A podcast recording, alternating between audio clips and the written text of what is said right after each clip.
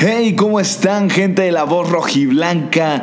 ¿Cómo están, chivermanos? Bienvenidos a este su podcast, un podcast que es de aficionado a aficionado, de chivermano a chivermano, donde hablaremos del pasado, del presente y del futuro de este gran club, de esta gran familia que somos todos los chivermanos. Así que acompáñame a conocer un poco más de la historia de este gran club.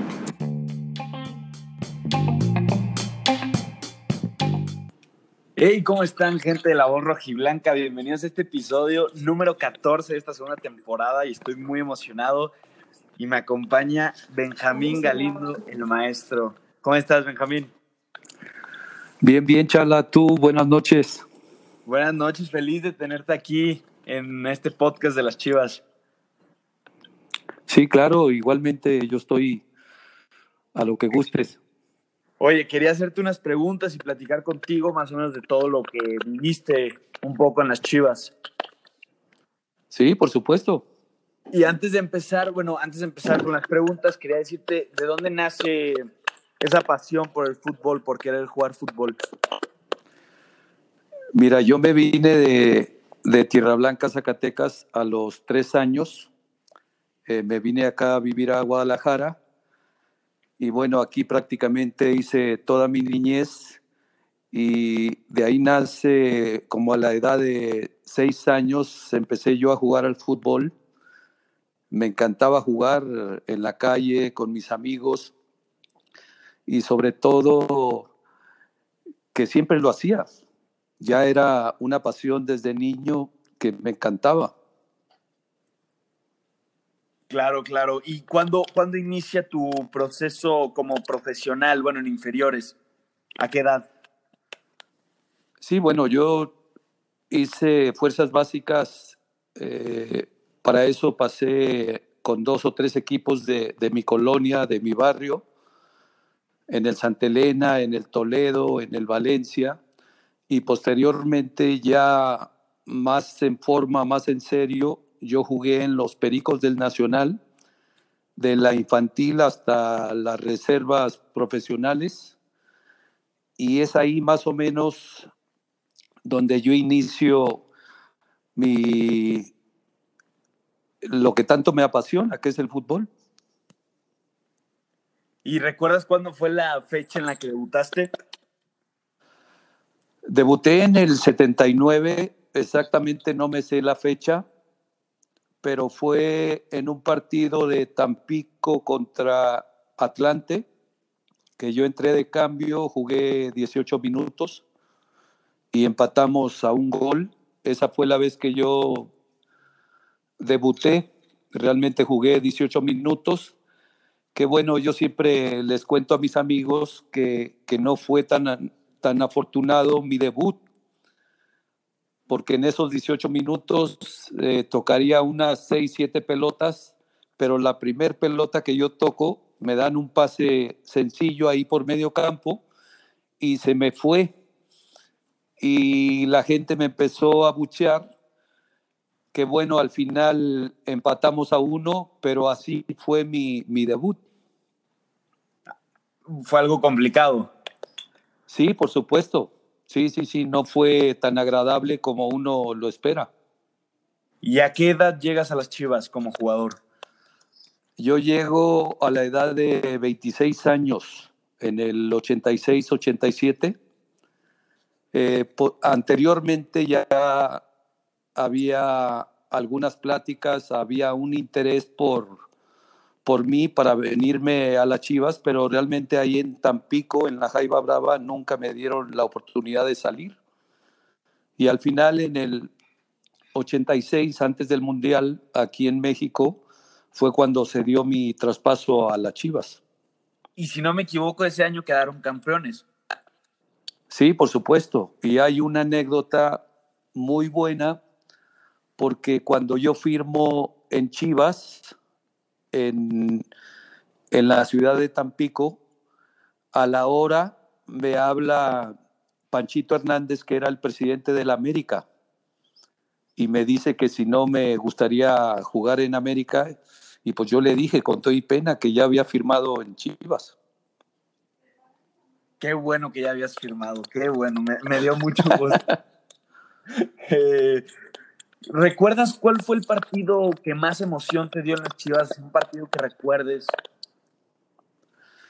Fíjate que desde mi llegada eh, tuve una sensación que nunca había vivido, que nunca me había pasado.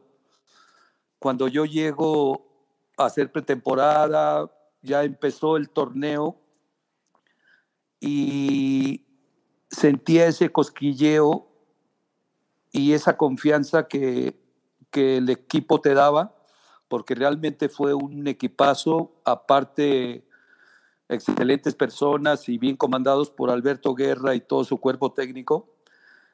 Y lo que yo sentía era, cuando yo salía a la cancha, siempre pensé, ganamos y ganamos. Antes de entrar a, un partido, siempre con esa sensación que a mí me daba que siempre íbamos a ganar.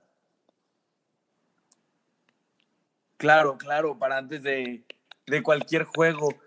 Oye, ¿con quién era el jugador que más tenías química en el campo de juego?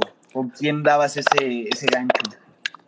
Fíjate que, que todos, eh, principalmente, bueno, en la portería estaba el Zuli, una defensiva muy sólida con Lugo, con Quirarte, con Madero, con el Pelón Gutiérrez en paz descanse.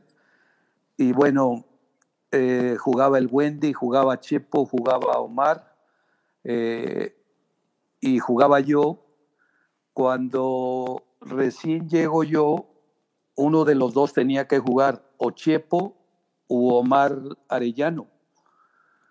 Entonces, realmente era muy confortable el tener a, grandes compañeros, a grandes jugadores, el caso de Wendy, de, Chepo, de Omar, del mismo Yayo, del Concho Rodríguez, de Néstor, y por ahí se me van algunos, pero yo creo que era un gran equipo y con todos, con todos me sentía gusto. Eh, realmente con Eduardo de la Torre era un centro delantero que de todas, todas las metía cuando recién llegamos, cuando recién llegué yo, que empezó el torneo, creo que si mal no recuerdo, metió 17 o 16 goles en la primera vuelta. Y lógicamente hay con algunos jugadores que, te entiendes mucho mejor. En este caso, eh, el que congeniábamos bien con el Wendy, cuando jugaba con Chepo, que era un jugador muy inteligente, con Omar, que, que tenía un potencial muy grande. Él realmente era un tipo muy fuerte, con una potencia impresionante Concho que era muy habilidoso, el mismo Yayo que era un goleador, era a él se la tenías que meter ahí en el área y te hacía una buena pared. El mismo eh, había realmente un plantel muy, muy completo. Oye, ¿es cierto que te encantaba tirar los tiros libres? Sí, fíjate que cuando yo llego a Chivas ya tenía siete años jugando y desde el primer día que yo soy profesional siempre me quedé a, a practicar sobre todo tiros libres, penales, derecha, izquierda. Eso la verdad que siempre lo hice y, y al final pues te dieron muy grandes momentos. Oye, no sé si te acuerdes, pero hay una anécdota que me cuenta mi papá que una vez tuviste que tirar un penal, lo tiras con derecha, lo metes y el árbitro te dice que lo repites y lo tiras con izquierda y lo vuelves a meter. Sí, sí, sí, en, en dos ocasiones lo hice. Eh, la verdad que tenías esa cualidad de patear con derecha o con izquierda y es como realmente tú te sintieras ahí dentro de un partido. Eh, dependía mucho de quién era el portero, si te conocía, si ya le habías pateado penales, y todo eso cuenta para mí. Oye, le hacía una pregunta también que tuve la oportunidad de que entrevisté a Yayo y a Chepo. ¿Cuál es el mejor gol que has metido? Que recuerdes, el gol que digas, este fue el mejor gol que metí en toda mi carrera. Ay, Bueno, por el significado que tuvo el de la Copa América, el penal, era un significado muy grande. ¿Por qué? Porque estabas jugando una final de la, de la Copa América y era el empate a uno, que te daba la posibilidad de, de ser campeón, de que por primera vez habían invitado a México a un torneo de esa magnitud. Entonces, por todo lo que representaba, eh, otro que recuerdo también fue uno en Tampico, que le ganamos al América 1-0. Eh, yo eh, agarro la pelota en tres cuartos de cancha, driblo a uno, medio me, me caigo, me tropiezo, me paro y pateo de fuera del área y se lo metí a Héctor Miguel Celada en el mero ángulo. Y bueno, en Chivas realmente fue, fueron 10 años sensacionales, o sea, goles, recuerdo que le metí tres al Tampico, tres al Necaxa, eh, tres a los Tecos, o sea, una cantidad de, de goles que realmente te quedas con toda esa sensación, pero fíjate lo que más me gustaba a mí y, a veces sentía eh, mucho más la euforia y el deseo cuando yo daba un pase de gol. Ahí realmente felicitaba al que lo metía, a Yayo, a Chepo, al que fuera, pero esa, esa fue una cualidad que yo tenía, que ser un pasador y muchas veces yo lo disfrutaba más cuando yo daba un pase que hasta meter un gol. Era, era una de tus grandes habilidades, ¿no? Asistir a los, a los delanteros. Sí, por supuesto. Oye, y antes de pasar a unas preguntas de, de, entrenador, la última que te quiero hacer, ¿qué sentías en esos 90 minutos cuando, cuando jugabas, cuando jugabas una final? ¿Cómo te sentías tú cuando pitaba el árbitro? No, yo creo que das por descontado toda la motivación que tienes, eh, sobre todo jugar liguillas, jugar campeonatos, torneos, eh, de que gracias a Dios siempre estuviste en grandes equipos, que, que siempre estabas en la fiesta grande. Entonces, eh, el simple hecho de, de, salir al estadio, de ver estadios con una gran afición, sobre todo acá en Chivas, que es impresionante a cualquier estadio que te presentaras, y yo creo que eso sobre todo te lo ganan, ¿no? A toda esa gente que asiste por algo, Guadalajara tiene, tiene tanto arraigo. Claro, y además creo que, bueno, es una sensación única que vivías cada partido. Y cuando, cuando eres entrenador, ¿en qué año llegas a Chivas? Dos, 2007, ¿no? No, 2005. 2005. Sí. 2005. Sí, primeramente fui auxiliar de, de varios entrenadores. Me tocó con Daniel Guzmán, con Eduardo de la Torre, con Hans Westerhoff. Y es un proceso que lo tienes que hacer. Y posteriormente yo, yo me fui ya cuando despidieron a, a que después vuelvo yo con... Y ya es después de que Hans juega una final contra Pumas, que la perdemos, yo era auxiliar, ahí yo ya sabía que me iban a dar el equipo, ya estaba preparado. Entonces, realmente son dos facetas muy diferentes. El haber jugado 22 años fue extraordinario, glorioso, una enseñanza de vida muy grande, pero cuando eres técnico realmente es otra faceta que a mí realmente siempre me ha gustado porque soy un apasionado. Claro, ¿y cómo se siente? Bueno, digo, jugar un partido de fútbol creo que debe ser increíble, pero como director técnico, ¿qué tanta diferencia hay cuando sales un partido como jugador o como director técnico? No, yo creo que ya como director técnico ya no, eh, ya no dependes de ti, sino dependes de un plantel de 25, 26 jugadores, de qué es lo que pretendes con el equipo, cómo juegues, cuál es tu característica, cuál es tu metodología de entrenamiento. eh, motivarlos, a veces ser un papá, un amigo. Eh, en fin, es un trabajo, la verdad, muy bonito que a mí me, me encanta. Oye, si no me equivoco, tú le ganaste a Boca, ¿no? En la Libertadores. Sí, sí, sí, sí. Ese partido metió gol el Bofo. Sí. El, primero lo anota Johnny García, el segundo Omar Bravo, el tercero el, el tercero fue el Alfaro y el cuarto el Bofo, creo. El Bofo, sí, sí, sí. El otro, hace unas dos semanas, andaba viendo la repetición de, de ese partido. Sí, fue algo extraordinario. Ese partido siempre me pongo a verlo y la verdad que fue algo en donde todo mundo lo disfrutó, toda la gente que asistió, lleno. Eh, tan es así que después eh, mi esposa y yo nos vamos a, cenar a un restaurante y ese restaurante estaba lleno de argentinos.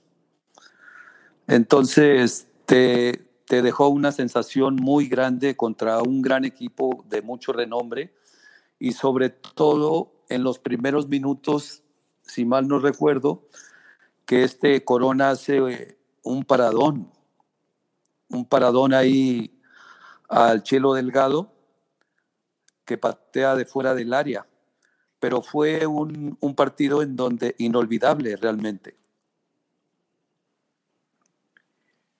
Para todos, para todos, para todos, un partido muy emocionante Oye, Benjamín, y bueno, de todo lo que te ha dejado el fútbol como jugador, como entrenador, ¿qué, qué experiencia sacas de todo, de todo esto que has vivido? Mira, Chala, es eh, una gran enseñanza de vida, realmente como jugador, como auxiliar, y, y ahora que dirigí y ahora que vuelvo a ser auxiliar, realmente es algo eh, que lo no puede vivir sin ello. Yo realmente me pongo de, mal humor cuando no dirijo. Realmente a mí me gusta estar dirigiendo, estar ayudando, estar apoyando. Eso es lo que más me gusta. Eso es lo que más me gusta. Y bueno, a través de los años eh, vives de todo, ¿no? También recuerdo cuando fui campeón con Santos en el 2012 eh, una semifinal con Tigres que íbamos perdiendo 2-0 y faltando cinco minutos empatamos y pasamos nosotros. Son unos juegos inolvidables realmente y posteriormente después le ganamos a, Monterrey. Entonces son muchas situaciones que, te pasan dentro de, la vida de un deportista profesional. Y una pregunta para todos los chivarmanos que creo que algún día nos gustaría escuchar. ¿Te gustaría algún día volver a los chivas? Sí, por supuesto. Yo creo que hoy realmente estoy muy a gusto ahí en San José. Eh, no puedes decirle que no a Chivas, ya he estado realmente dos veces, pero bueno, hoy realmente estoy trabajando muy a gusto ahí con todo el cuerpo técnico de, de Matías Almeida. Claro, al final pues sigues, sigues aprendiendo, aprendiendo en muchas ligas y adquiriendo más, más conocimiento. Del sí, más experiencia. Realmente ha sido muy grato el, el año que estuvimos allá. ¿Por qué? Porque era una nueva liga, es diferente, se, se, vive y se trabaja diferente, pero realmente está creciendo muchísimo la MLS. ¿Qué, tanta diferencia hay en el fútbol mexicano y el, de la liga? Todavía hay diferencia, Tuchala. Realmente aquí hay más, más calidad. Allá ahora se han dado cuenta, eh, anteriormente llevaban jugadores eh, mediáticos, jugadores ya grandes que con mucho nombre, pero hoy se han dado la tarea a contratar jugadores más jóvenes con mucha calidad y es lo que está haciendo el fútbol de Estados Unidos. Por eso está creciendo, va creciendo muchísimo. Estaría padre algún día, como dicen, juntar los dos, los dos torneos para que crezca el nivel. Sí, bueno, eh, yo creo que eso se llevaría en algunos años.